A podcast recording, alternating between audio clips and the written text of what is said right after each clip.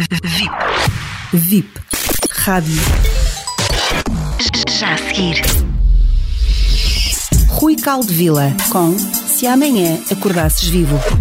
E se amanhã acordasses vivo? Na continuação daquilo que tenho vindo a fazer sobre falar de cada um dos chakras. Já falei do primeiro, do segundo, vou falar do terceiro chakra, que, eh, segundo o Amit Kosvani, o chama de o chakra do umbigo.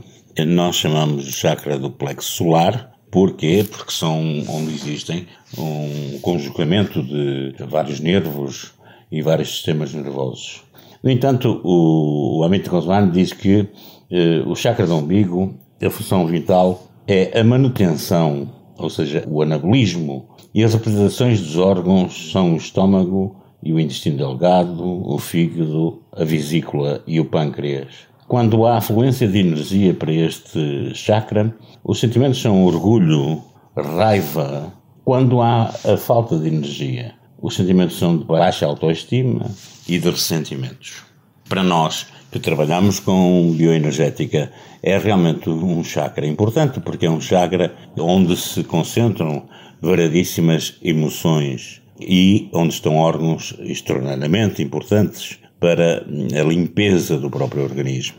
E, e, não só, e para o processo digestivo, para o processo, enfim, para todos os processos anabólicos que o organismo necessita. Seguindo a ideia que eu tenho-vos dado sobre a ligação destes chakras com a Mãe Terra, com o planeta, com aquilo que nós fazemos, enquanto que no primeiro tivemos o reino mineral, no segundo o reino vegetal, neste nós temos o reino animal. E o reino animal é justamente baseado principalmente numa coisa que chama-se sobrevivência.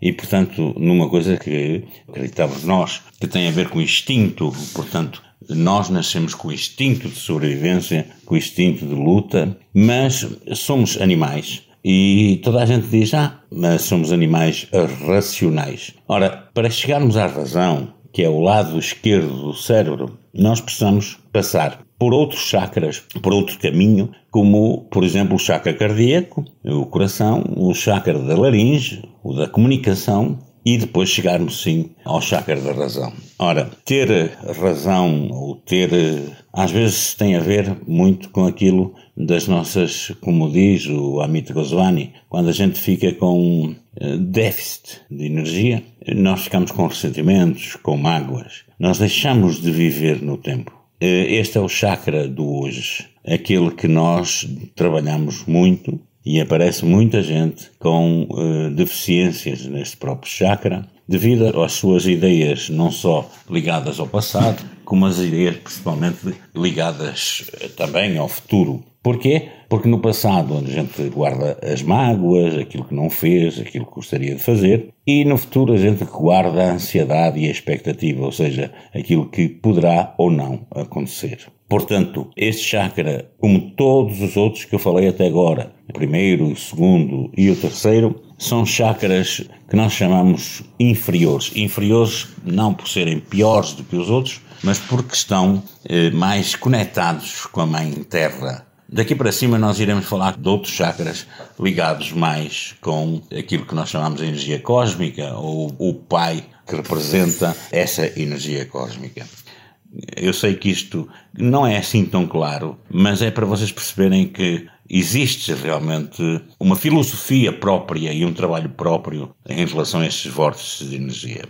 Queria terminar dizendo que não há realmente médicos especiais, não há terapeutas especiais, mas há pacientes especiais. E gostava que você fosse um paciente especial. Gostava, farei tudo por isso, se me procurarem, se, me, se quiserem a minha ajuda. Eu sou um instrumento desse trabalho, trabalho com as técnicas que existem há mais de 8 mil anos. Com vocês e para vocês sempre, um abraço amigo.